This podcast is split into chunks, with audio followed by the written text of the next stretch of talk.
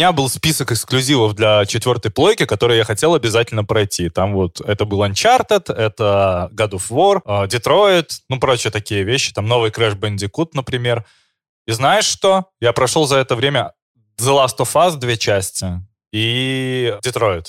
Все. Это при том, что у меня, блядь, была плойка. Но это более чем достаточно. Два Last of Us пройти, и Детройт тоже достаточно. Детройт можно проходить шесть раз по-разному. Ну, слушай, вообще, последние игры Дэвида Кейджа, а под последними, знаешь, что я имею в виду? Все, что выходило после Фаренгейта. Меня очень сильно разочаровывает, в том числе и Детройт. Потому что у Детройта по факту для меня есть только одна плюс-минус нормальная концовка. Проблема Дэвида Кейджа в том, что у него вот они всегда очень быстро пиздато начинают игру в плане сюжета, но под конец это скатывается в какой-то ебаный сюр. Вы играли когда-нибудь в Фаренгейт? Это, наверное, Нет. самое первое его такое э, популярное интерактивное кино. В чем фишка? Чувак просыпается в туалете какой-то забегаловки и понимает, что он только что, находясь в трансе, завалил ножом человека. И он пытается скрыться от полиции, а ты параллельно играешь за двух детективов, которые его ищут. Ты, получается, ловишь сам себя. Угу, и сюжет очень-очень клево разворачивается, и вот какой-то вот в этом саспенс он есть. Но под конец, блядь, это скатывается, что появляется, появляется ребенок Индиго, появляется какой-то, блядь, э, сверхинтеллект искусственный, который на самом деле правит человечеством. Появляется какая-то там организация, которая тоже, типа, знаешь, это кукловодчески управляет миром и воюет с этим искусственным интеллектом. Короче, не могут свести конца сюжета, и появляется какая-то хуйня. Да, да. Вот то же самое в Детройте. Uh, нету той концовки. Вот, например, есть вот Ведьмак, условно, третьего. Вы проходили третьего Ведьмака? Ну, конечно, три. Если кто-то, длинный, если, я не смог Если кто-то сейчас словит спойлер, конечно, простите, игра вышла в 2015 году, но там Сами виноваты. есть uh, три основных концовки. В одной из них uh, Сири становится, получается, королевой за место своего отца. Потом Ведьмаком или да. погибает. Да, или погибает. То есть как бы у тебя есть, в принципе, три логичных завершения. В Детройте это работает как? Э, андроидов признают, но э, всех главных героев нахуй убивают. Или андроидов не признают, и у их э, убивает сразу толпа. Или андроиды показывают, что они могут любить, начинается массовая дискриминация, и их все равно убивают. И в результате у тебя нету ни одной концовки, которая хотя бы плюс-минус как-то соответствовала. У тебя есть самая адекватная концовка, это тогда, когда они идут в конце на этот парад, где они говорят про свою убивают. человечность. Нет, есть концовка, где они остаются в живых, но погибает этот вот э, черный парень, который Маркус. главный герой. Да, да. То есть, как бы в любом случае, если он остается жив, получается, что андроидов не признают за людей. И вот у Дэвида Кейджа такие подъебки, они вообще абсолютно везде. И ты такой, блин, мужик, я, конечно, все понимаю, что ты после Heavy Rain еще ебнулся конкретно. Вы в Heavy Rain играли? Да. Нет. Это, знаете, это тот же э, эффект, что в LA Noir, если вы играли. Нет. Ты, Блять, э, короче, в чем фишка? Вот это самый стандартный э, детективный вход, когда вот убийца самый неожиданный человек. То есть ты смотришь изначально по сюжету на самого-самого тихого мужика, вот, блядь, э, Элей Нуар, простите за спойлер, убийца, блядь, бармен из первого кабака. Вот ты вот сразу же ты начинаешь игру, и буквально там через там условных полчаса ты уже с ним сталкиваешься. И он, блядь, слишком хороший. Это как читать книги Дарьи Донцовой.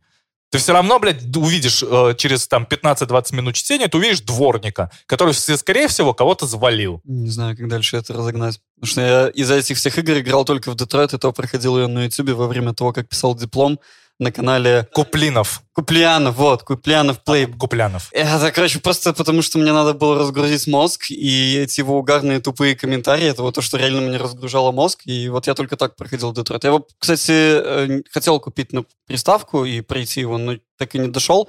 В итоге у меня э, расшарили со мной друзья библиотеку, у кого есть в Стиме. И эта херня, ну, ее же, типа, оптимизировали. И она мне просто не запускается. Устанавливаешь, и она все, она не работает просто. Ноль оптимизации, хорошая. Коротко о гейминге на ПК. Да. А ты God of War прошел, говоришь, да? Прошел God of War. Очень классная история, очень-очень. Вся мифология, вся история там совершенно взята с потолка буквально э, сделана из головы, но она мне очень понравилась. Она выглядит очень аутентично. То есть, э, как сказка, это офигенная сказка, просто прекрасная. Все, что показывается там, очень здорово вписывается само в себя.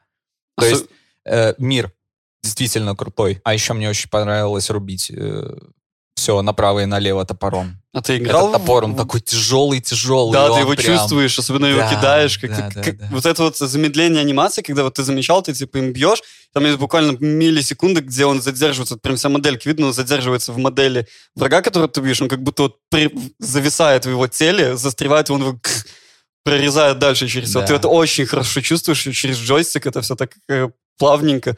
Ну, вообще, как бы God of War это слэшер убило. Ты играл в, в- на- Да, конечно. предыдущее. Еще прикольно, они как его вытащили из той греческой мифологии, где он был просто бездумным биться. А, блядь, всех убил из свою семью, суки, боги. И блядь». этот твист мне тоже очень понравился. Пацаны, нам кажется, пора делать подкаст про игры просто.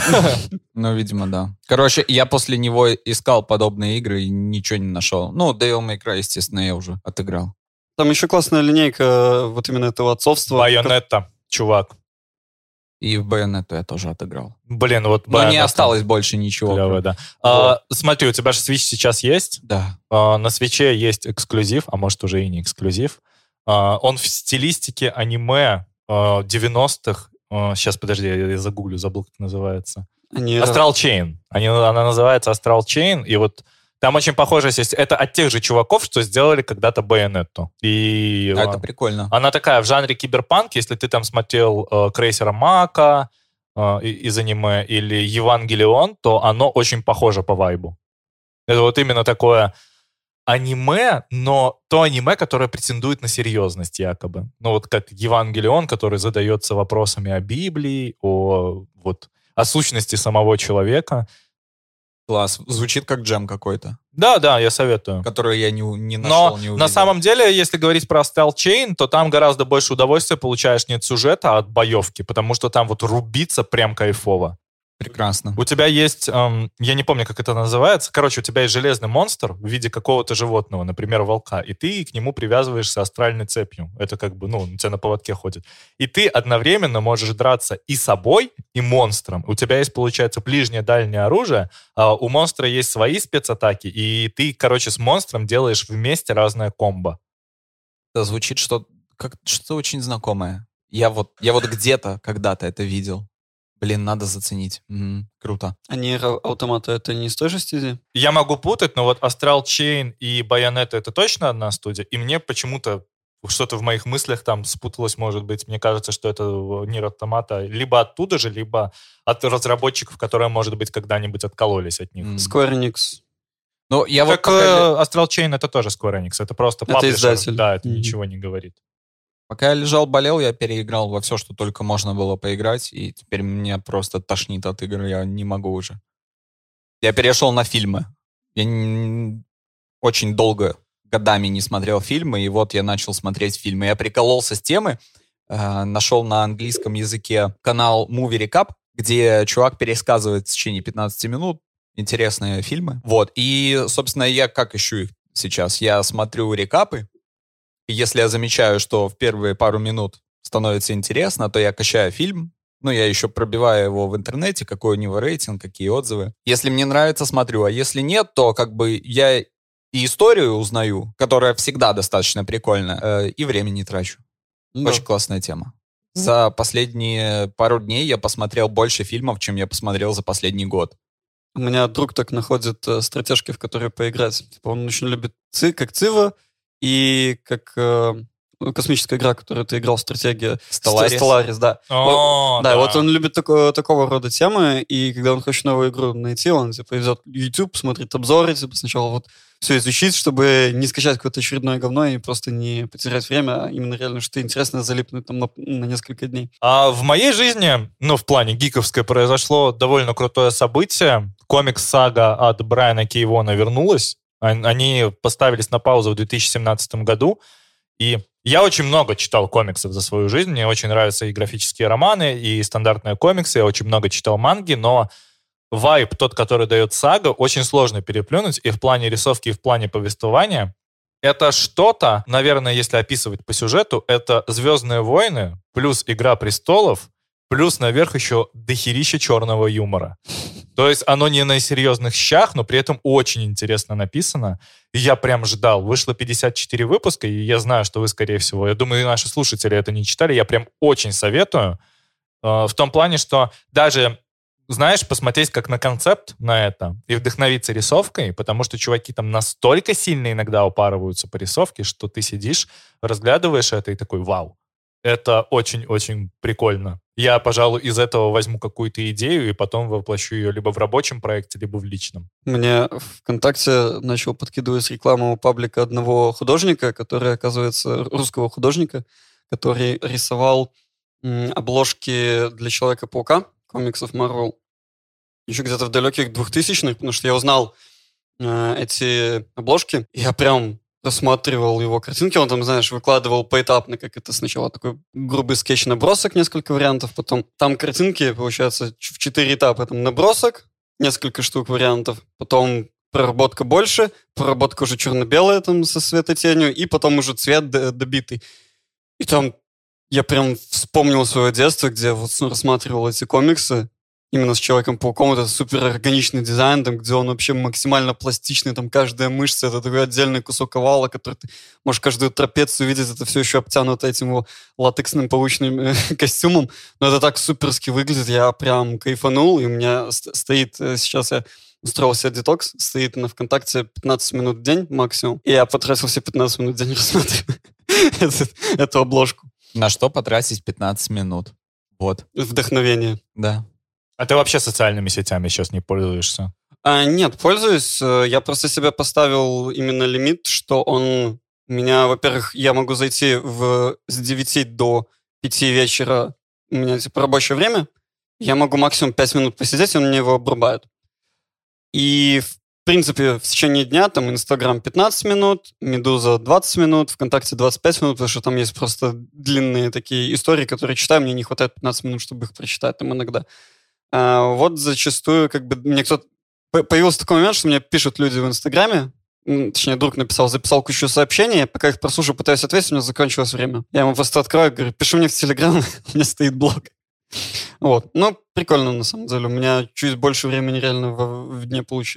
начало получаться. Я начал себя ловить на мысли, что я когда беру телефон, такой, так, надо что-то полазить, я, пони... я понимаю, что у меня закончилось время во всех приложениях, куда я захожу, кроме Телеграма. В Телеграме никто ничего не пишет. Что делать с телефоном? Зачем он мне? Что, чем мне заняться? А-а-а! Вот. У меня совершенно противоположная проблема. Я полностью избегаю своего телефона по собственному желанию. И я наоборот эти 15 минут пытаюсь себя хоть как-нибудь заставить посмотреть что-нибудь, проверить, написали ли мне, э, что в Инстаграме нового, есть ли у кого какие проекты интересные новые и так далее и тому подобное. Э, очень сложно заставить потреблять информацию себя. У меня просто это родилось вот именно во время карантина, когда вот приходилось дома сидеть, и ты утром просыпаешься, там надо как-то оклематься, через пару недель, когда это уже вошло в рутину, которой ты не справляешься, у меня началось то, что я просыпаюсь, иду, иду на туалет, беру телефон и сижу просто в телефоне где-то полтора часа на туалете. И вот у меня это еще до сих пор есть, вот медленно из себя это вытравливаю, не получается. Но вот этот способ уже работает, то есть я практически телефон уже не беру в руки, потому что я знаю, что мне надо там проверить сообщение максимально э, быстро, в соцсети не, не лазить, потому что я потрачу время, когда у меня будет реально время, чтобы отдохнуть и сесть, что-то в телефоне позалипать. То есть я такой постепенно вот это вот вывожу, детоксикирую. Вот, ну и, соответственно, там все новости в Телеграме в архив убрал, минимум на месяц, просто чтобы не читать. И, ну, разгрузить мозг, в принципе. Да, это очень интересно звучит в свете того, что у нас новостной подкаст. Да, очень интересно. Я думал, что у нас будет э, политических новостей из Беларуси меньше, потому что в основном типа я их кидал э, с Тутбая, но в итоге насобиралось. Слушай, объективно говоря, просто вот та неделя, которая была, она пиздецовая на самом деле.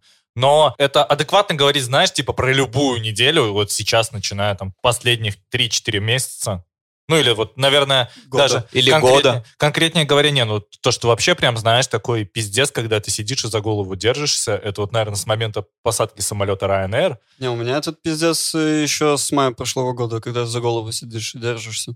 А, ну у, у вас чуть другая ситуация, потому что я этот момент находился в Беларуси. Ну да, я, ты жил этим моментом. Я, я держался за голову, находясь на улице.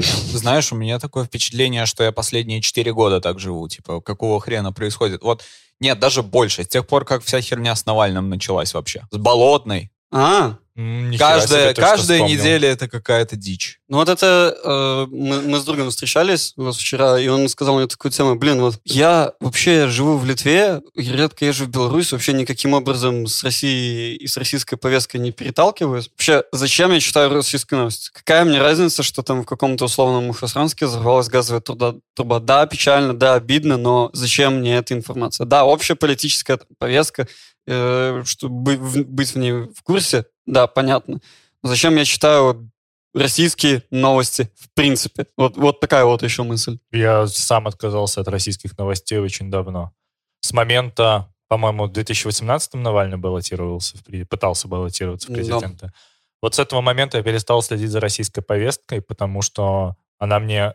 Я объясню. Ко мне приехала моя э, знакомая из Петербурга, и она прям такая ярая сторо- сторонница Навального. Ну, знаешь, у, наверное, сторонники Навального делятся на два типа. Есть люди, которые прям понимают в политической повестке и разбираются в ней. А есть люди, которые просто смотрят YouTube-видео, и вот что сказал Навальный, условно Варламов или Кац, вот это их мнение. То есть копнуть дальше, провести факт-чекинг или подумать головой, для них, ну, не существует такого варианта. И Навальный тогда призывал бойкотировать выборы. Мы с ней сидели на кухне, пили вино. В... Она мне сказала, что вот единственный способ победить э, Путина на этих выборах, проигнорировать их и показать то, что вот есть огромный пласт населения, который якобы не пошел голосовать, эти выборы нелегитимны, и это не наш президент. Я говорю, слушай, ну вот ты сейчас в Беларуси. Как ты думаешь, как, вот какая здесь ситуация в целом? Почему э, так долго Лукашенко держится у власти? И она помолчала, помолчала, а я говорю, знаешь, вот у нас есть, наверное, блядь, процентов 60 населения, которые на выборы забивают хуй. Просто дорисовывают голоса, и все. У вас будет ровно то же самое. Она говорит, нет, выйдут все города, заблокируются все дороги и так далее и тому подобное. В результате мы все помним, как прошли выборы 2018 года, Мгм.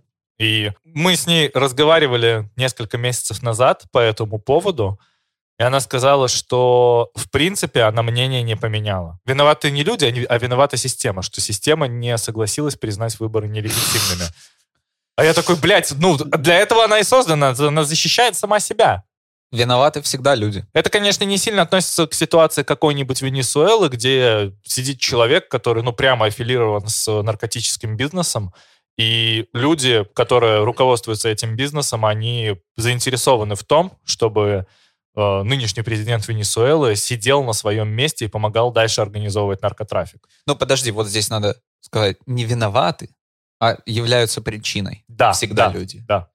Прям вот вину я, конечно же, не, не кладу на людей, но причина-то всегда в людях. Их Ну да. всегда большинство. Знаешь, жизнь такая непредсказуемая штука, э, учитывая то, что мы там кто-то треть прожил своей жизни, кто-то четверть, кто-то уже, наверное, половину. Я сейчас руководствуюсь тем, что у нас есть статистика, сколько лет нас, нашим слушателям. Я могу сказать то, что, знаете, ребята, мы увидим в своей жизни еще много чего. И падение режима в КНДР, и уход Путина, и уход Лукашенко. Мы увидим, как какого-нибудь э, президента кто-нибудь снова застрелит. Третья мировая война. Возможно, потому что если посмотреть...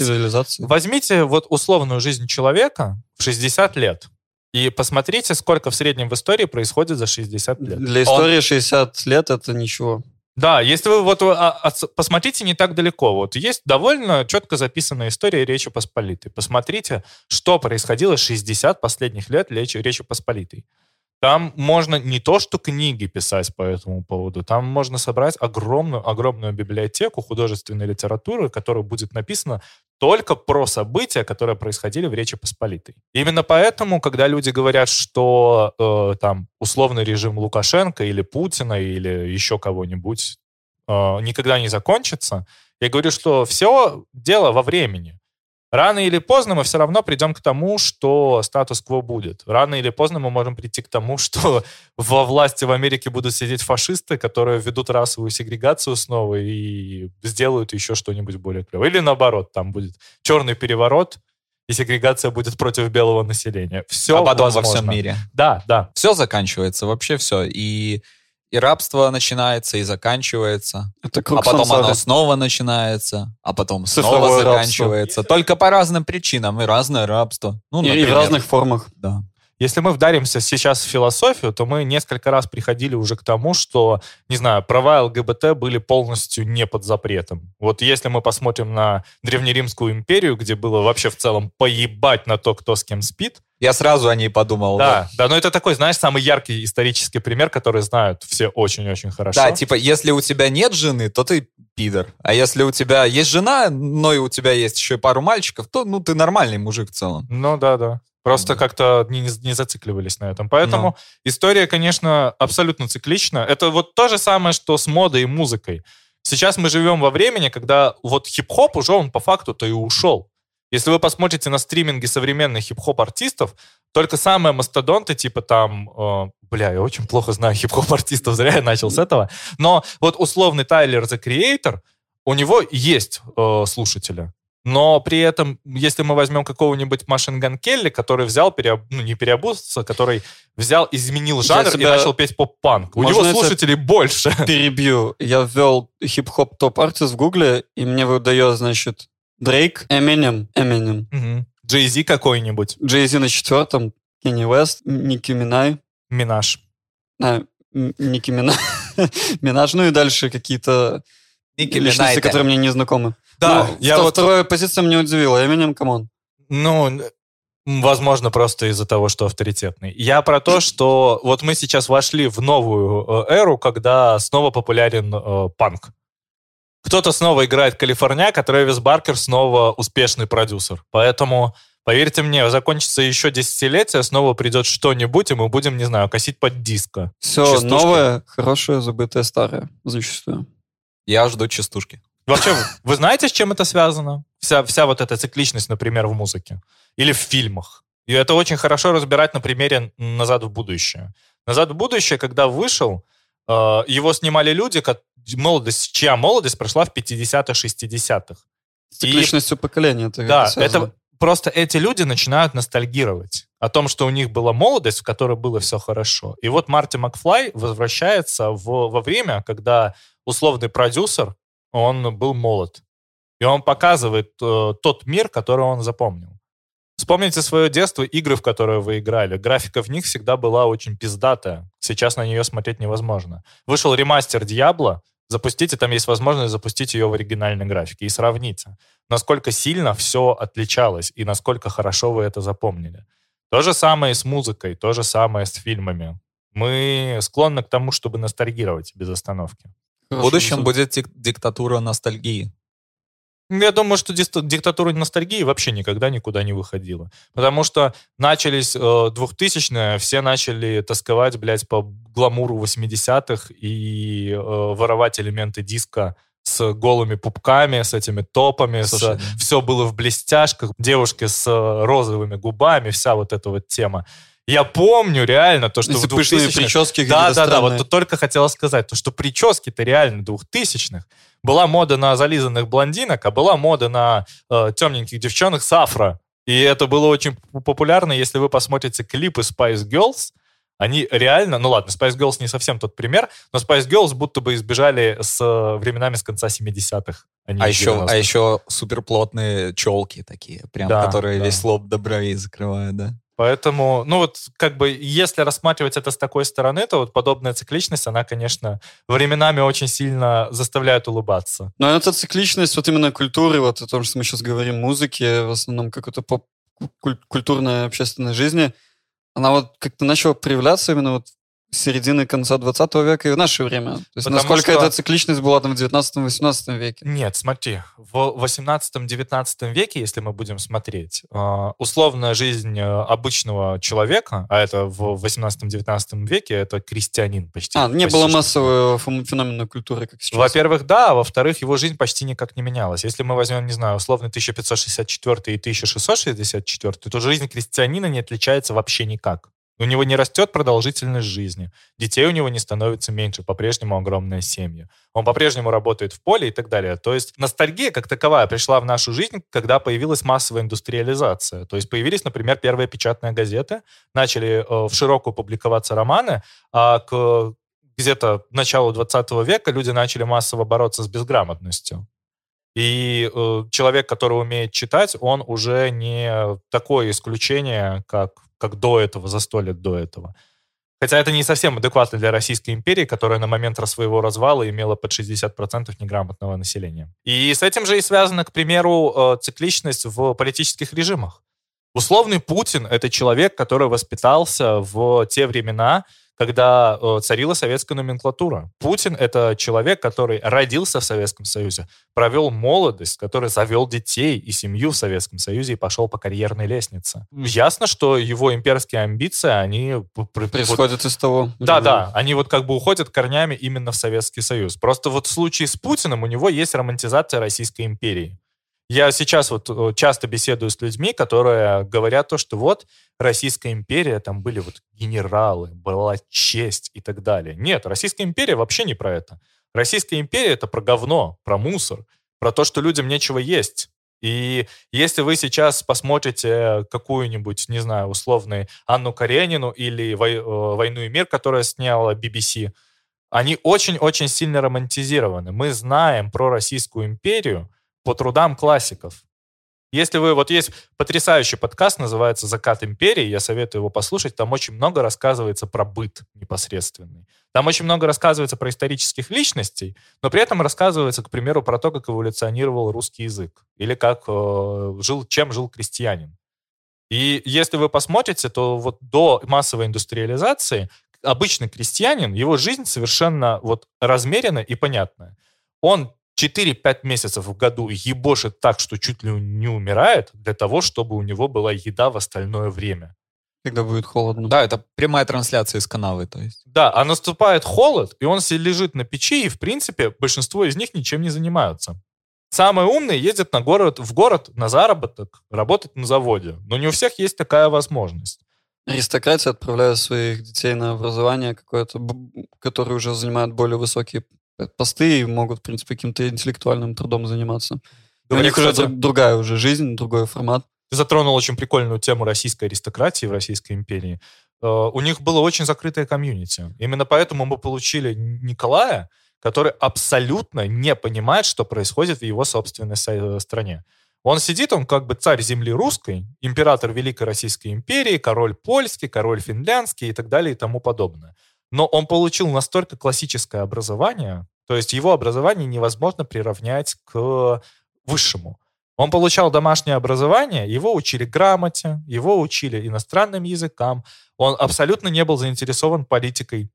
Потому что если вы посмотрите, изучите чуть-чуть жизнь Николая, в тот момент, когда его отец э, умирал, он занимался лишь тем, что он очень сильно хотел жениться. Он был влюблен в Алекс, в Александру Федоровну. Впоследствии она поменяла свое имя и фамилию, когда вступила в православие. Она изначально то ли протестантка, то ли... Я, я вот этот момент, к сожалению, точно не помню. Но факт в том, то, что э, император умирает, такой вот жесткий император, который э, очень-очень э, ортодоксальный. И казалось бы, что сейчас на смену должен прийти Николай с более современными взглядами, который более проевропейский и так далее и тому подобное. Умирает его отец, проходит 20 дней, а он женится. Хотя э, официальный траур по императору год. И это все, что его, вот, все, что его занимало в тот момент. Мозг. Возможно. Ну, э, вроде Сколько как... ему лет было на тот момент? Слушай, э, я могу ошибаться чуть больше за 20. Я ну, вот... то есть между 20 и 30. Да, да. Ну, то в есть таком он... возрасте правит таким большим территориальным куском населения. Да, да. Это, во-первых, очень сложно для Без человека, у которого есть э, опыт в политике, потому что Российская империя это вообще это несостыковка капитальная везде. В Российской Все. империи хорошо работают суды, но при этом голодают люди. В Российской империи э, появляется энная свобода печати, но ее массово застилают фейки о том, что э, Александра Федоровна занимается тем, что у нее есть якобы какой-то телефон в комнате, и она, она по нему докладывает немцам о ходе Первой мировой войны и перемещении российских войск. И народ разговаривает только про это. Ты хорошо за историю шаришь в целом, я смотрю. Ну, у меня просто хобби. Хобби? Да, я вот занимаюсь. Для меня абсолютно нормально сесть, читать научный труд какого-нибудь человека, который вот защищает PhD.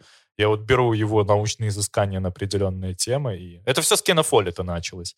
Я когда-то при выходе «Века гигантов», я очень советую прочитать «Век гигантов», если вы хотите узнать, что такое нескучная литература историческая. «Век гигантов» — это то, с чего вам нужно начать. Там всего три книги. Они, конечно, вас могут напугать тем, что в них по тысяче страниц, а они идеально легко написаны, читаются на одном дыхании. И когда вот, я не помню, в каком году, это, наверное, году где-то в 2009 у меня началось... Как еще раз гигантов? Век, век гигантов. Один очень умный человек в моей жизни сказал, что историю важно знать и понимать, чтобы ты мог смотреть не мир, на мир не с точки зрения своей позиции, вот в 2D, чтобы ты мог условно перенестись в 3D и смотреть на мир Сверху. Сверху и в протяженности времени. И это важно ну, формировать понимание мира, вообще движение процессов людских, особенно в наше время глобализации, то есть это без этого никуда. Мне кажется, если мы хотим нормально как-то в этом мире существовать и не, за, не угробить планету. Ну да, вот я бы сказал то, что история дает тебе изометрическое представление не то, чтобы скорее ты на это смотришь в 3D, а скорее ты смотришь, у тебя как бы обзор расширяется. Ну, я, чтобы, чтобы описать привел пример. Понятно, что история, зачастую это человеческая история, это история войн, и, как известно, это пословица, что история пишется победителями, то есть где-то она может быть привзята, привзята где-то она может быть э, перековеркана, но, в принципе, как бы в общем и целом ты можешь понять ход движения. Я последний год или полтора занимаюсь тем, что пытаюсь изучить историю Беларуси с разных сторон. У меня всегда не было проблем с историей Беларуси, если мы говорим про школьную университетскую программу, но уже в школе я замечал то, что мне толкают временами какую-то дичь совершенную. И я начал впоследствии изучать историю Беларуси чуть с другой стороны, не по страницам в Википедии, а по разговорам с теми же преподавателями истории, которые ну, просто обычный разговор, например, когда вы сидите... Вне класса. Да, да. Но это уже впоследствии, когда учился в университете было. И ты узнаешь некоторые такие вещи, которые для тебя становятся шоком. И вот когда сейчас я переехал в Литву, эти вещи становятся шоком для литовцев. К примеру, вы знаете то, что литовцам, никакого дизреспекта литовскому народу, я сейчас говорю только про систему образования, им преподают э, историю Беларуси с той стороны, что Беларусь — это придаток к Великому княжеству Литовскому. Вот как бы Литва образовалась из Вильнюса. Да, слышал о таком. Да, и э, я не буду сейчас приводить прям конкретные примеры, с которых меня бомбит, но я когда разговаривал, э, мне сказали, что, например, э, все замки в Беларуси, которые построены, построил, э, построил Вильнюс. То есть как бы они построены э, архитекторами вильнюсскими, они, в них нету ничего белорусского. Угу. И как а бы то, что Вильнюс строили в основном итальянские архитекторы, как бы никого не колышет. А вот, кстати, вот насчет этого, я разговаривал с человеком, который считает, ну, он такой, знаешь, эм, как-то здесь э, хорошее слово есть в Литве, куркуль. Я впервые слышу. Да? Я впервые слышу, я 9 лет живу в Литве. Ну, куркулями, куркулями литовцы называют других литовцев, которые слишком пролитовские. Вот как есть вот э, а. ватники в России, вот есть то же самое куркули в Литве. И вот я думаю, что, я не знаю, это, наверное, обидное слово, я не знаю его контекст, возможно, это обзывательство, но вот он мне показался чуть-чуть таким куркулем, который что ему не скажи, это литовское. Э, в простонародье неодобрительно, в неодобрительном прижимистый человек, кулак. А, окей, ладно. Ну, э, не, не хочу выказать респекта человеку, он сам по себе хороший. Так вот, мы когда с ним разговаривали, он настолько в этом плане, он, знаешь, что его главный аргумент? Белорусская мова появилась из литовского языка. Так там вообще ничего общего. И он мне сказал, знаешь что, мы вам подарили Конституцию. Я говорю, слушай, а статуты ВКЛ, по-твоему, на каком языке написаны? На белорусском, да-да. И он, э, короче, он со мной очень-очень долго спорил, он залез в литовскую Википедию, и в литовской Википедии по поводу статутов ВКЛ не указано, на каком языке они написаны. Там есть фотографии, которые, если увеличить, ты можешь увидеть, что это... Ты можешь ее прочитать на белорусском. Ну, нет, это... это Плюс-минус. Это, это есть такое выражение, как э, старобелорусский, старославянский. Это вот этот язык, это та языковая группа, откуда вытек, например, украинский, белорусский, польский язык. Ну, Но про польский это сложно говорить, потому что польский пользовался заимствованиями. Потому что вот если мы возьмем белорусский язык, посмотрим на него, опять же, изометрически сверху, и представим себе дерево, белорусский язык уходит в корнями э, в славянскую группу, но при этом она, он берет очень много заимствований из тюркского языка. Вот русский язык, он получился из э, заимствования тюрк, тюркского очень сложное для меня слово. Понимаю. Вот. И если мы посмотрим на, к примеру, э, чешский язык, белорусский, украинский, польский, и возьмем там какие-то условные слова, например, там э, работа. По-русски это работа, и по-тюркски это тоже работа. Но при этом по-белорусски, украински, там, польский, чешский это Праца. праца. Да. И вот таких приколов их очень-очень много. Я думаю, что если там на ютубе вбить там различия языков, ты, наверное, найдешь какой-то ролик, где можно посмотреть э, в- вот насколько наши языки похожи между собой, и при этом в некоторых моментах очень не похожи с э, русским языком. Белорусский язык похож с русским из-за того, что он позаимствовал из него падежность. Мгм. И от этого у нас, например, появились почти идентичные окончания. Но при этом словарный запас для белорусского языка, он гораздо более уникальный. И именно из-за этого, когда ты сейчас разговариваешь по-белорусски в Вильнюсе, очень многие литовцы тебя не понимают, при том, что они знают русский. Я могу ошибаться, я читал э, книгу Томаса Венслова про Вильнюс, и он там затрагивает тоже тему формирования литовского языка, то есть после э, распада Речи Посполитой, прихода Российской империи, потом Совка, в принципе, ну, культурная идентичность уничтожалась и теми, и теми, и литовский язык очень сильно пострадал, и, в принципе, вот литовский язык, как мы сегодня его знаем, он во многом является Заимствованиями сплошными. за- сплошными заимствованиями во многом из польского.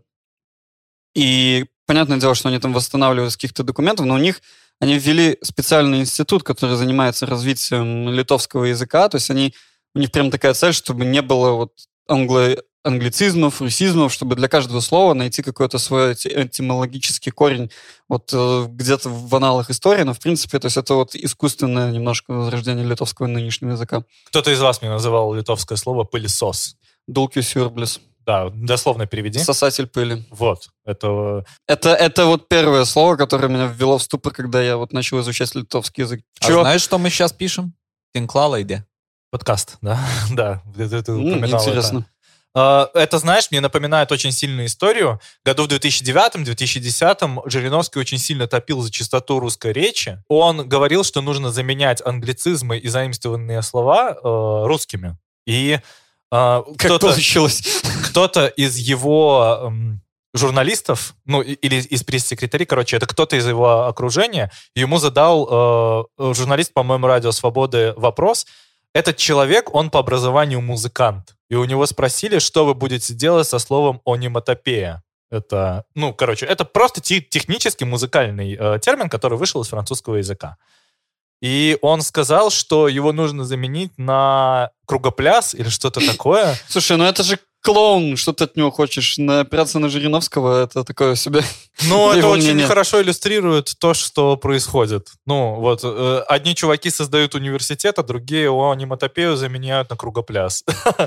Я вот всегда в таком ключе думаю об английских словах. Они ведь прямые, вот, вот очень простые. Английский, он сам по себе такой очень уни- универсальный язык. Потому что сам язык э, за- строился и совершенствовался за счет мигрантов. Люди, которые переезжали в... Если мы говорим про американский английский, а не про классический британский Да-да-да, именно американский английский. Он же... э, Вот, Миш, ты же ездил в Америку. Мгм. Я просто в целом, я очень много общаюсь с американцами и по работе, и у меня довольно, у меня друзья уехали в Америку. Английский сам по себе американского формата, это не тот английский, на котором ты будешь общаться в Британии. Абсолютно нет. Потому что э, для меня было шоком, когда я начал общаться с людьми, и которые там либо долгое время живут в Америке, либо в ней родились, то, что они не используют большое количество времен. В нормальном разговоре, если ты разговариваешь, то у тебя используется 4-5 максимум времен. То есть они не изъебываются с тем, чтобы сказать, что я, например, сделал что-то, но это что-то уже прошло и завершилось. Да, это Мы просто и в использ- разговорной речи оно так и есть, и плюс они очень много проглатывают э, слов, да. звуков очень много. В Англии, пом- помимо того, что там есть британский чистый английский, есть куча еще местных диалектов. Есть- Которая дико прикольная, кстати. Да, какие-то есть вот видео, как я вспомнил, где э, чувак, репортер, спрашивает у кого-то, там, ну, ус- условного Солсбери, да, местного какого-то работяги, он его спрашивает слово э, масло произнеси, butter. Он ему отвечает, ба, Да, да. ба, типа, Ба-а. ба, Я... butter, разго- ба. Я разговаривал с чуваком в Германии, который приехал из Британии и работал на автосервисе. Мы взяли в, в аренду себе велосипеды. Нужно было поехать подкачать колеса, а ближайшая заправка в пяти километрах, ну, прям под домом стоит автосервис.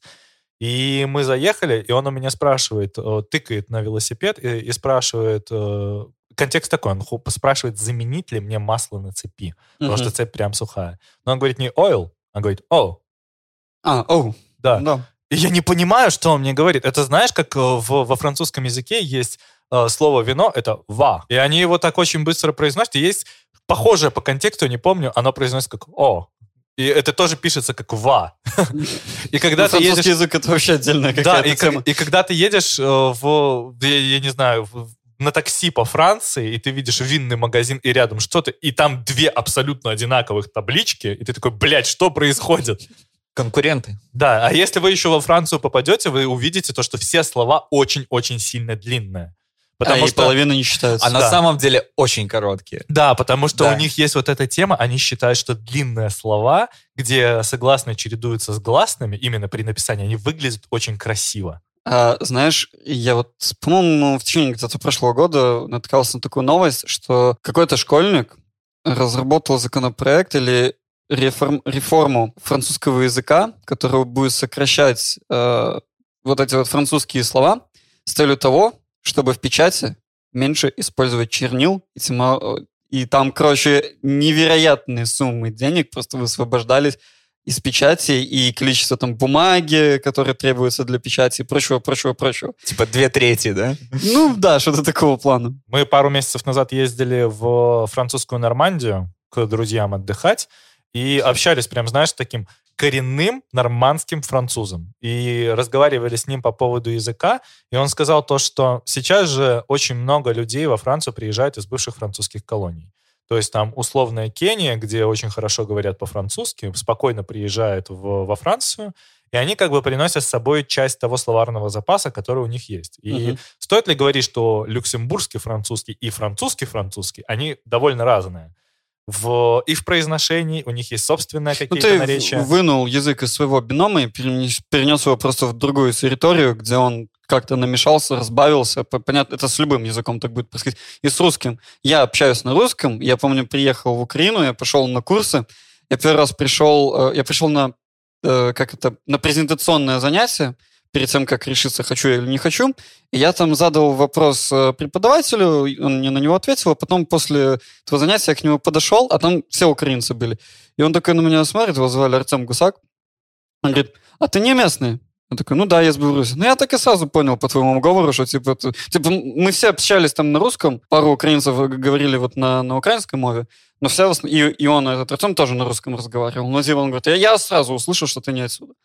То есть это с любым языком такое. Хочу хоть тейк закончить э, про Францию. Извини. Он говорил то, что вот эти э, постоянно языковые обороты попадают новые во французский язык, и сейчас во Франции есть целое течение людей, которые пытаются сохранить вот оригинальный современный французский в том виде, в котором его не- несут французы. Вообще, расизм во Франции — это отдельная прикольная тема, потому что я, наверное, не встречал на данный момент нацию больше расисты, которые больше расисты, нежели чем французы. Они очень-очень скрупулезно относятся к своему достоянию, ну, потому что достояние французской нации, оно огромное. Мы не берем сейчас даже Наполеона, просто вклад французский в культуру, он очень большой. Если вы сейчас смотрите на половину моды на данный момент, то это то, что изначально родилось или вышло из Франции. Чувак, это первая демократия в Европе, блин. Ну да, да. И если мы сейчас смотрим на это, они очень-очень жалеют о том, что они пустили э, людей из этих колоний.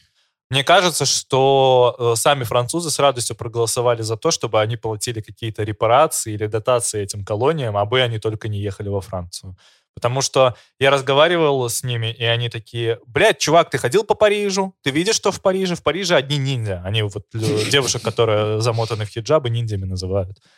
И такие, типа, блядь, я захожу в магазин, а со мной разговаривают по-арабски. Я во Франции, в Париже, в столице, со мной разговаривают по-арабски, так не должно быть. И сейчас есть, короче, такая тема. Я могу ошибаться, потому что иногда, когда ты общаешься, ты сам носитель там русского, белорусского языка, человек носитель французского языка, общаетесь вы на английском, у вас все равно какой-то контекст всегда очень сильно ускользает.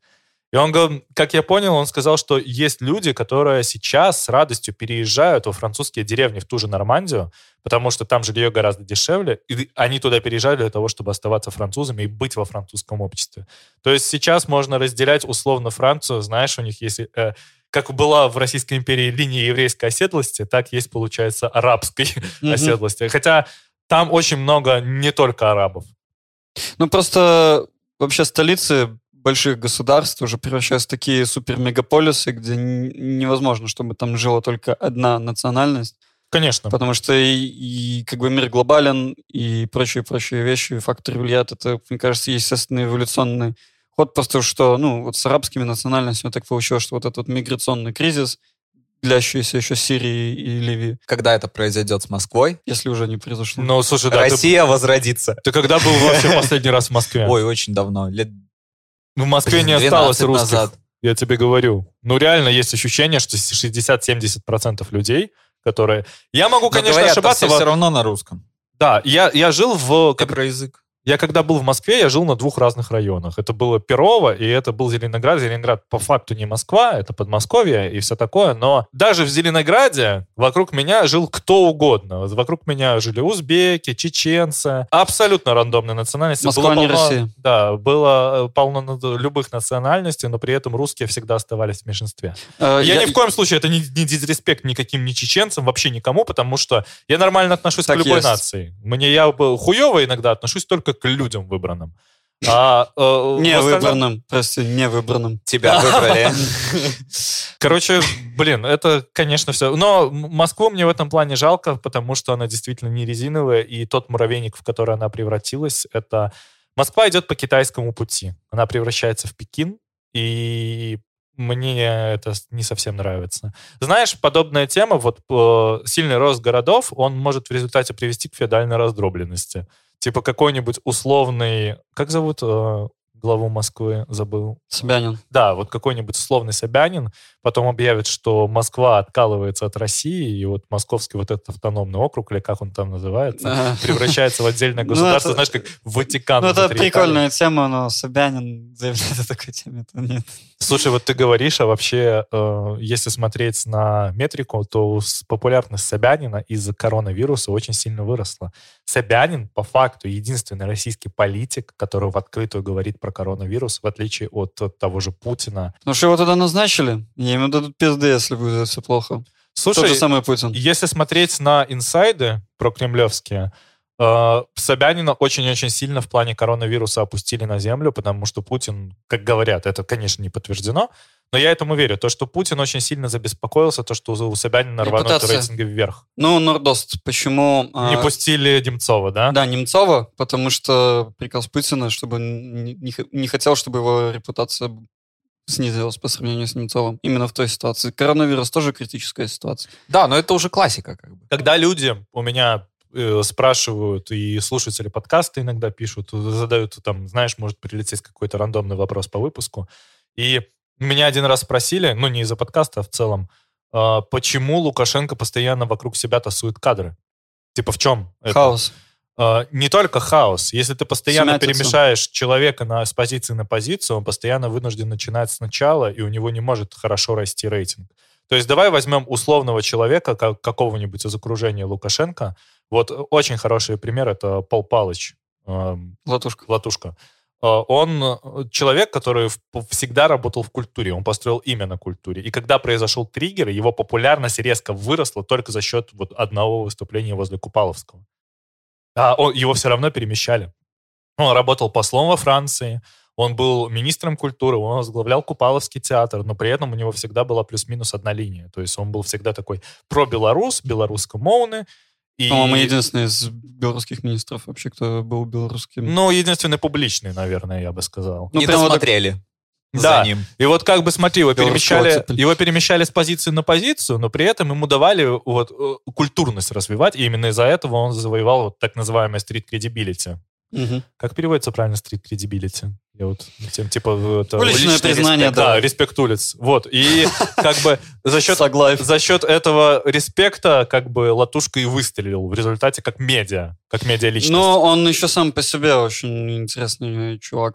Ну, в любом случае, если мы говорим про Грамотный. человека, который завоевывает популярность, это все равно человек харизматичный максимально, этот человек С все равно... интеллектом, со своим каким-то мнением. да. А, ну, касательно вот этих передвижений, Лукашенко же старается сейчас держать вокруг себя людей нехаризматичных, туповатых. И это как бы вот это вот передвижение министров, это как бы одна из, э, так сказать, разработанных 26-летних практик, как бы вот удержания вот этого рейтинга, чтобы люди, в принципе, не интересовались министрами, и чтобы они не зарабатывали себе какой-то вот этот credibility и прочие-прочие вещи. Ты сейчас допускаешь некоторую ошибку, потому Ну. что вокруг Лукашенко есть много людей, которые не публичные. И у них есть стрит кредибилити не на улицах, а среди тех людей, которые находятся среди Лукашенко. Вот это основная масса. То есть, есть если мы возьмем сейчас вот э, по Лукашенковская аристократия. Да, да. Если мы сейчас посмотрим как бы на условное разделение социума, то около 30, 25-30% все равно остается на стороне Лукашенко. Есть пласт людей, окей, они имеют на это право. Там Без- три- 35 по Чертам Хаус, 35, 35 и все остальные нейтралы. Да, Да, да, там То есть как бы Князь сейчас же, Могилевский. сейчас же Василий какая Федорович. позиция в Беларуси? Если смотреть на ситуацию сверху, есть э, условная э, группа людей, которые удерживают власть, а есть мол- молчаливое большинство, которые, в принципе, могут быть и против Лукашенко, но они не выступают за те перемены м, настолько открытые, радикальные, как для них я имею в виду, э, чтобы поддержать протест. Потому что протест — это про то, что мы сейчас реформируем массово, мы люстрируем массово, Мы все сметем. да, да, да. Вот я, я тогда на, на- на- тебя наехал Мгм. из-за твоего хот-тейка про- по поводу того, что типа мы сместим старое государство и начнем строить новое. А, очень мало примеров того, Ну, понятно, что... что... это не будет вот так вот, мы вот это ставим на полочку, и оно пылится, а вот тут мы начинаем делать новое. Не, Это понятно, слушай, что есть- это постепенный процесс. Есть пример Грузии, которая, в принципе, по факту так и сделала. В Грузии... Грузия, если посмотреть на нее сбоку, это вообще вот в 2000-х нахуй это fail states. Мгм. Это запредельный уровень коррупции, запредельный уровень преступности, абсолютно не работающий почти ни один финансовый нормальный институт и не работающий... Куча российских, э, пророссийских олигархов, Да. коррупция и прочее. Как бы вы ни относились к Саакашвили, Саакашвили начал э, э, заставлять систему работать. И Реформироваться. Да, и та Грузия, которая есть сейчас, несмотря на то, что она пророссийская и так далее и тому подобное, это то же самое, что сейчас пытается сделать Пашинян в Армении. То есть э, он пытается запустить из э, тех вещей, которые позаимствованы из failed states, он пытается запустить какие-то демократические процессы просто для того, чтобы хоть что-то начало работать. Я просто тебе приведу аналогию. Твое тело биологически не остается тем же самым, что там год назад. Твои клетки меняются, обновляются. Поэтому ты живешь, развиваешься или эволюционируешь. Если твои клетки не будут меняться, они С будут умирать, физической стороны, да, ты прав. и ты как бы просто отмрешь. Примерно то же самое можно вот про реформы, про и вообще про продвижение как бы эволюцию государства, можно так сказать. Я там какой-то хот-тейк не закончил, меня переб... Блядь, зачем я пользуюсь словом хот-тейк? Это я, я уже... это- Прикольное слово, мне нравится. Это я из какого-то англоязычного подкаста подсосал, по-моему, я уже не помню. Нормально, все мы что-то заимствуем. Языки заимствуем, слова заимствуем. Да, да, да. Как мы это обсуждали. Не сопротивляйся, и все это будет нормально. Да, ну вот вообще мой спич начинался с того, что история всегда пишется очень неожиданно, и поверьте, триггер он будет. И знаешь, что, в чем я сейчас вижу триггер? В, в двух вещах. Я в прошлом подкасте говорил, что первый триггер — это экономика, которая в Беларуси очень сильно падает. Мгм. Все по Беларуси, по, по- про экономику Беларуси привыкли судить по курсу доллара. Нет, нахуй, это вообще не так работает. Доллар, он может искусственно удерживаться. И это не так сложно. Можно всегда включать финансовый станок, печатный. Как и- недавно сделали, да? Да, у нас про это, кстати, будет в основном подкасте новость. Можно всегда разгонять инфляцию, устраивать девальвацию, а после этого деноминировать деньги. Вы думаете... Как это уже происходило Сколько сколько? раз? Четыре раза? Четыре раза. Вы думаете, Лукашенко изобрел эту систему? Посмотрите на историю Римской империи. Посмотрите на Австро-Венгрию и на все остальные э, вещи, где... Это не ново. Да, да, это система... Вы думаете, что тему с э, мигрантами придумала Беларусь? Что можно закидывать, блядь, мигрантов? Нет, нихуя. Да и мы посмотрим в недавнее совершенно прошлое. Вот был Берлин и был разделен на два лагеря влияния. Был ФРГ и был ФРГ это ГДР. западное, ГДР, ГДР да. это восточное.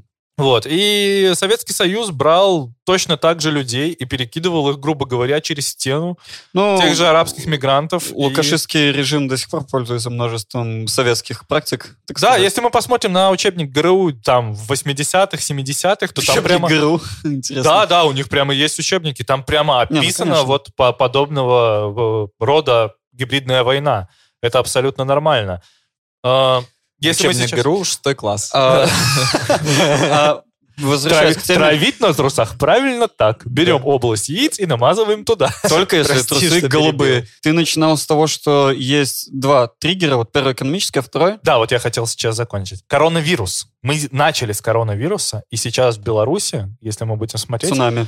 Да, эта ситуация очень сильно похожа на то, что происходило в итальянской Болонии. На, на- В на- первые... Да, да. Э, В Беларуси сейчас вот утекли же данные из трех э, клиник, и только в этих трех клиниках уже статистика больше, нежели чем официальная по заболевшим. Я думаю, что возможно, это, это очень прискорбно будет, если это случится так. Мне кажется, что штамм Дельта, он изнасилует Беларусь сейчас капитально. Мы еще не вышли на плато. До плато ждать как минимум до февраля. До этого мы стабильно растем вверх, и у нас растет смертность. Возможно, это будет эффект войны. И ты еще в прошлый раз спорил со мной, что это не геноцид. М, Нет, это не геноцид.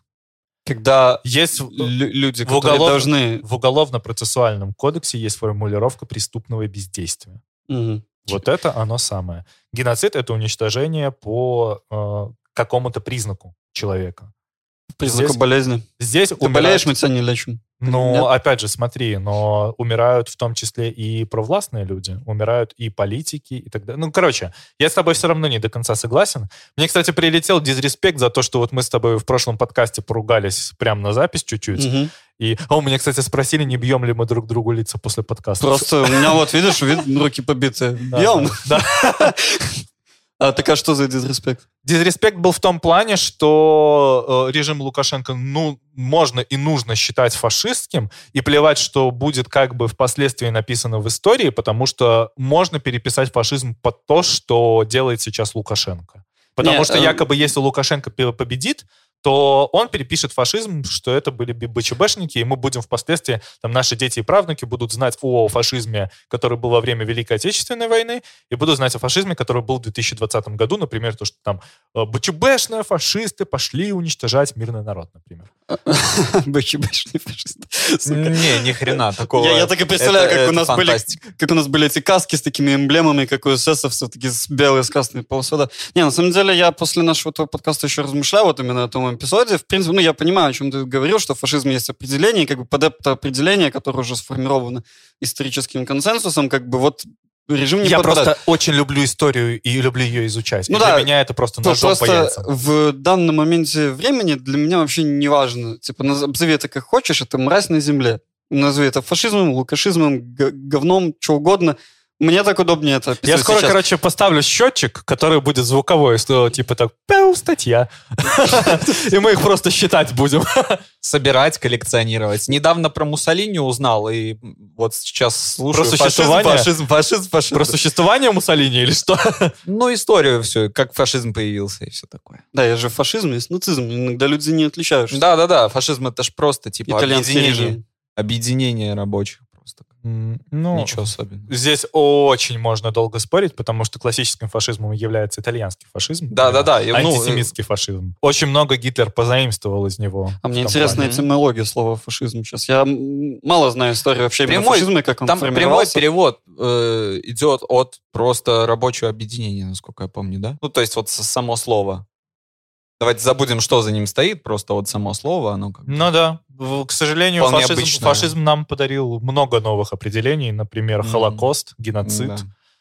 Потому что э, в плане геноцида мы же никогда... Ну, смотри, был геноцид армян. Знаете что-нибудь про это? Да. Я слышал, но, каюсь, ничего не знаю. Турки устроили геноцид армян, по факту. Это Османская империя или до, или после? Это во время. Во время. Да. Понятно. Но, короче, был геноцид армян. Почему геноцид армян признается геноцидом только сейчас? Потому что определения геноцида до этого не было. Именно поэтому я говорю, что очень важно изобретать определения для истории, потому что до момента появления фашизма, Холокоста, геноцида, э, до момента... Вот ты же знаешь слово «газенваген» сейчас. А вот ты знаешь, что такое «газенваген» изначально? Ну, скорее всего, знаешь. Я, если честно, первый раз услышал сейчас это слово. «Газенваген» — это мобильная камера, которая занимается тем, что туда А, загружаются люди. и там- Ваген, машина, газен, все Да, понял. да, вот. То есть до этого автозак. Ты знаешь этимологию слова автозак? Авто, автозаключенные?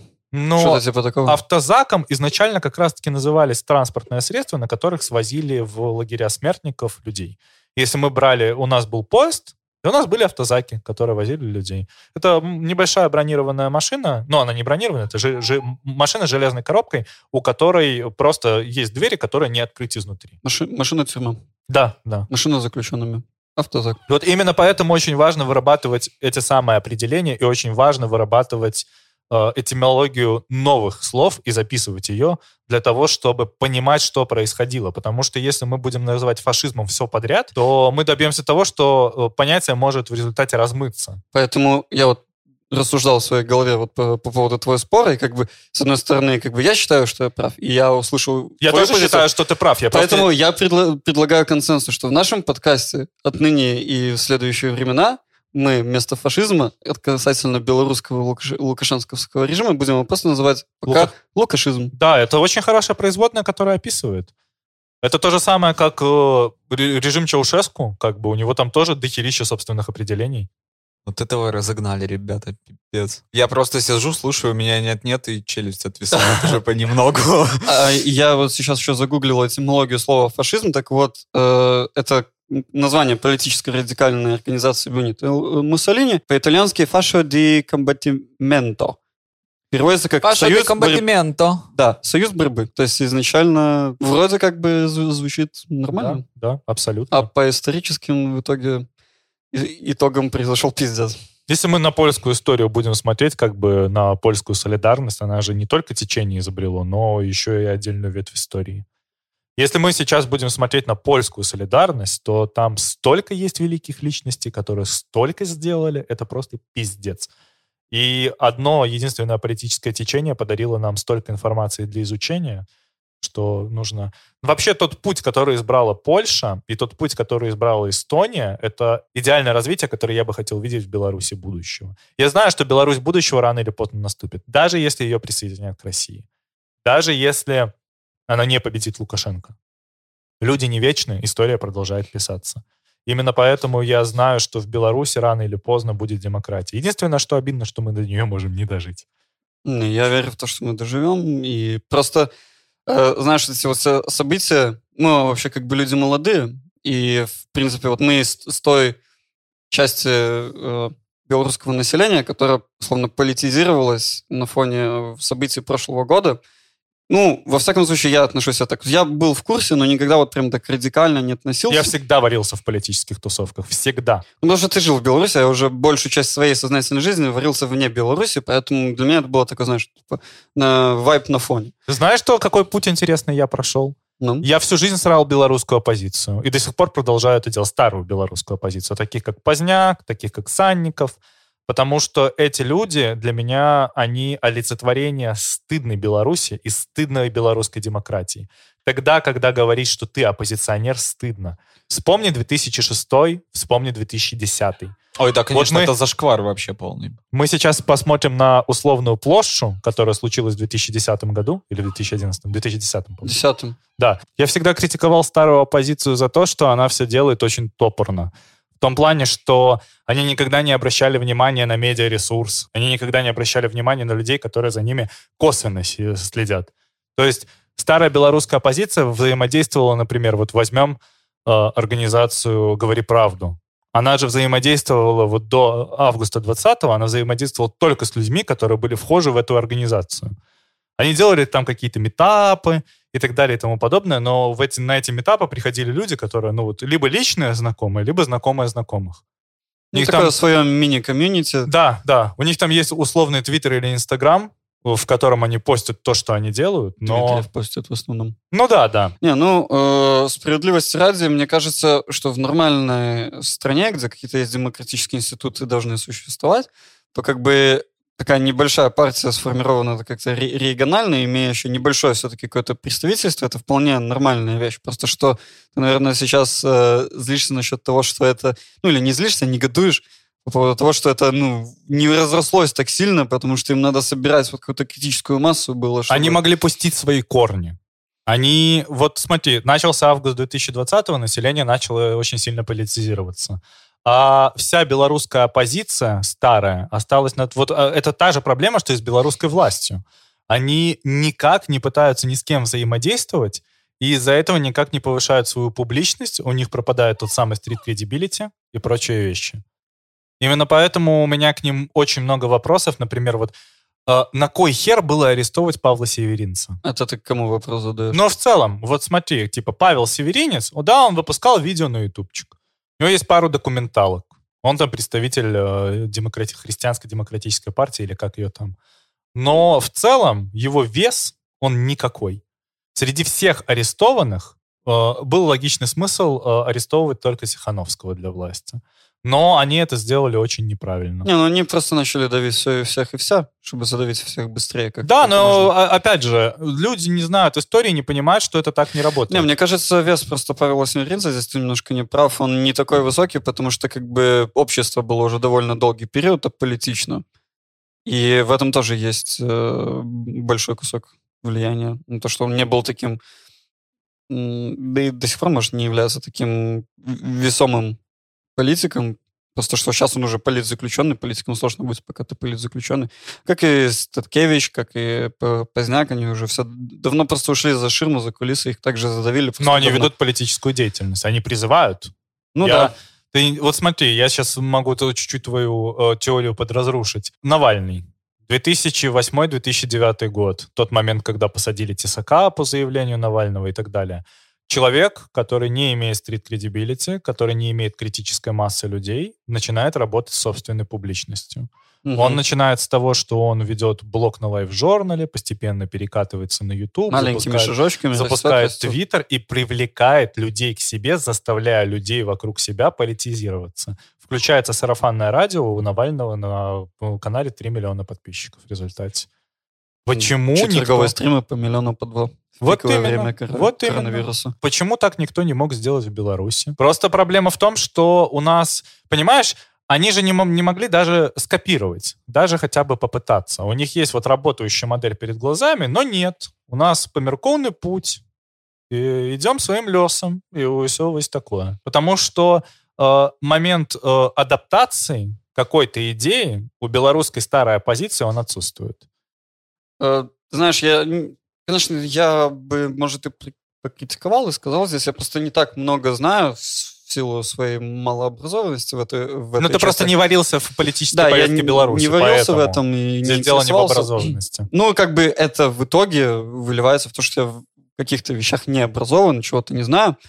А, в любом случае, мне кажется, после развала СССР, когда Беларусь получила свою независимость, условно, через какое-то время, все-таки без ошибок, без каких-то попыток и неправильных, знаешь, падений лицом в грязь снова подъемов и пытаться снова, это не, ну, не получилось бы. То есть старая оппозиция, это вот такой демократия 1.0 альфа-версия, которая, ну, типа, ну, может, не получилось. Это демократия, которая вышла из авторитаризма. Ну, слушай, опять же, э, примеры Польши, примеры Чехии, примеры Эстонии. Там же вот ровно такая же ситуация была. Ничего, вырулили.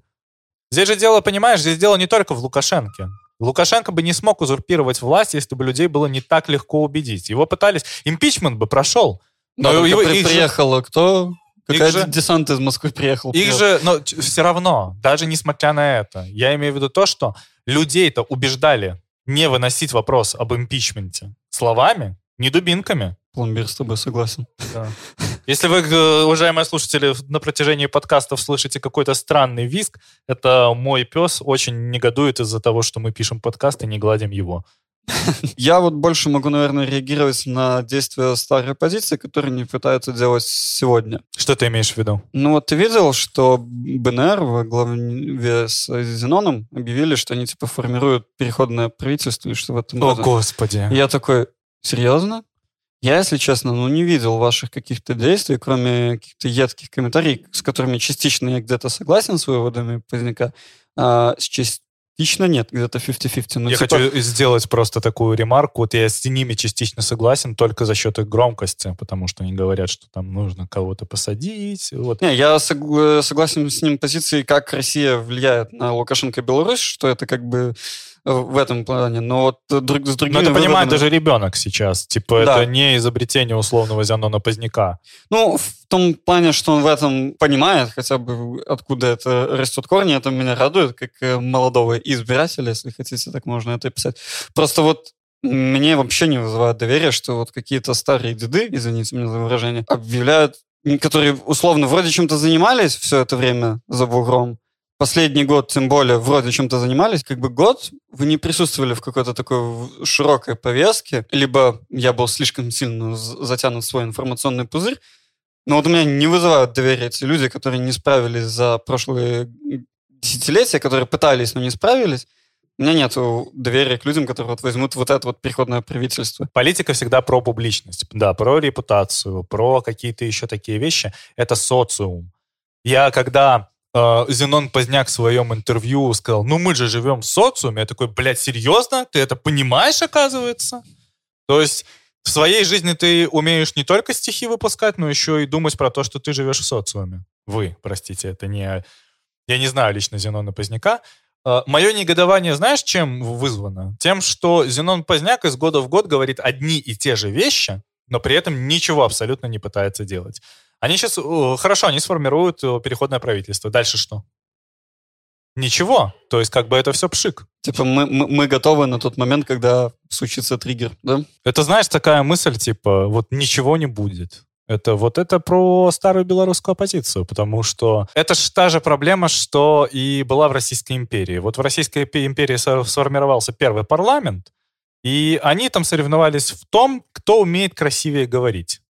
Но когда дело дошло непосредственно до первой революции, тогда выяснилось, что кроме как красиво говорить о демократии, они, в принципе, ничего не умеют, и запускать какие-то реформы, и понимать, как работает экономика, а государство — это прежде всего всегда экономика, они не понимают. Вот тут ровно то же самое.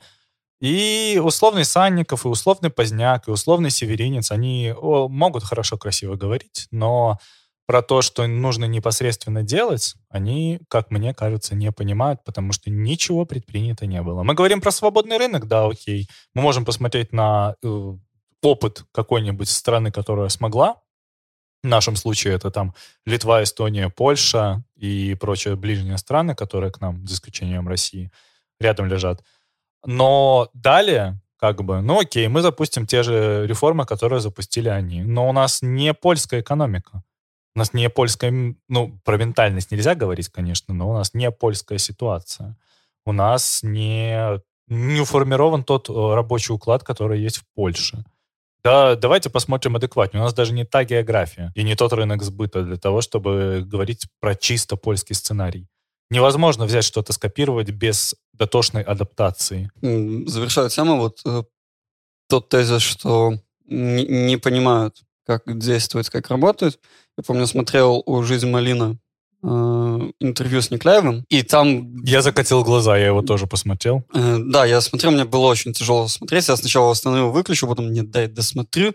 Надо, типа, знать хотя бы вот эту вот часть мнения о человеке хотя бы вот здесь до конца. И там, я помню, мне врезался в, в голову такой момент, когда он, они обсуждали процесс выборов в 2010 году.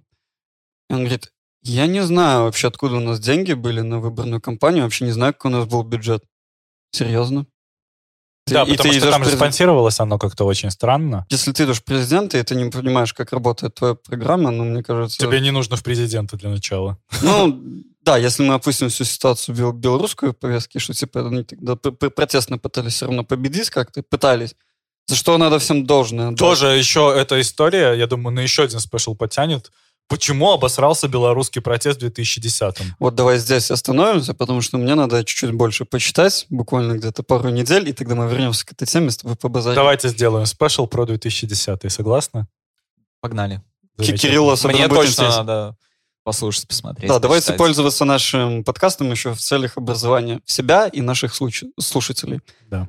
Они могут нас поправлять, кстати, они могут присылать нам комментарии. Да, ребята, у нас появилась замечательная Google форма, в которую вы можете присылать свои комментарии. У нас есть чат.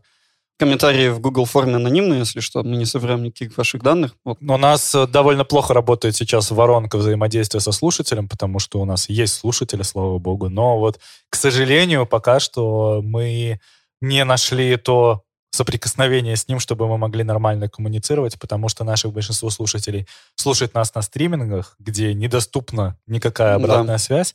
Они очень редко смотрят в подвал подкаста, где ссылка на Телеграм. И которая не кликабельна, по-моему. Ну, ну она, не, она, не, не, она не кликабельна на некоторых сервисах. Большое спасибо, что вы послушали этот спешл, который начинался сначала про игры, а потом за упокой политику. Как всегда, в общем-то. Очень, вот есть такая тенденция, да? Подписывайтесь на наши каналы, слушайте на удобных вам сервисах. У нас появилась, кстати, ВК-подкасты это называется. Да, ВК-подкасты. Вот. Я, мы, мы ВКонтакте вроде как не особо сидим, но если кто-то, кому-то удобнее там слушать, то, пожалуйста, мы очень рады, если вам стало чуть-чуть удобнее. Спасибо большое. С вами были Леша, Миша и Кирилл. Спасибо вам большое. Всего хорошего. Пока.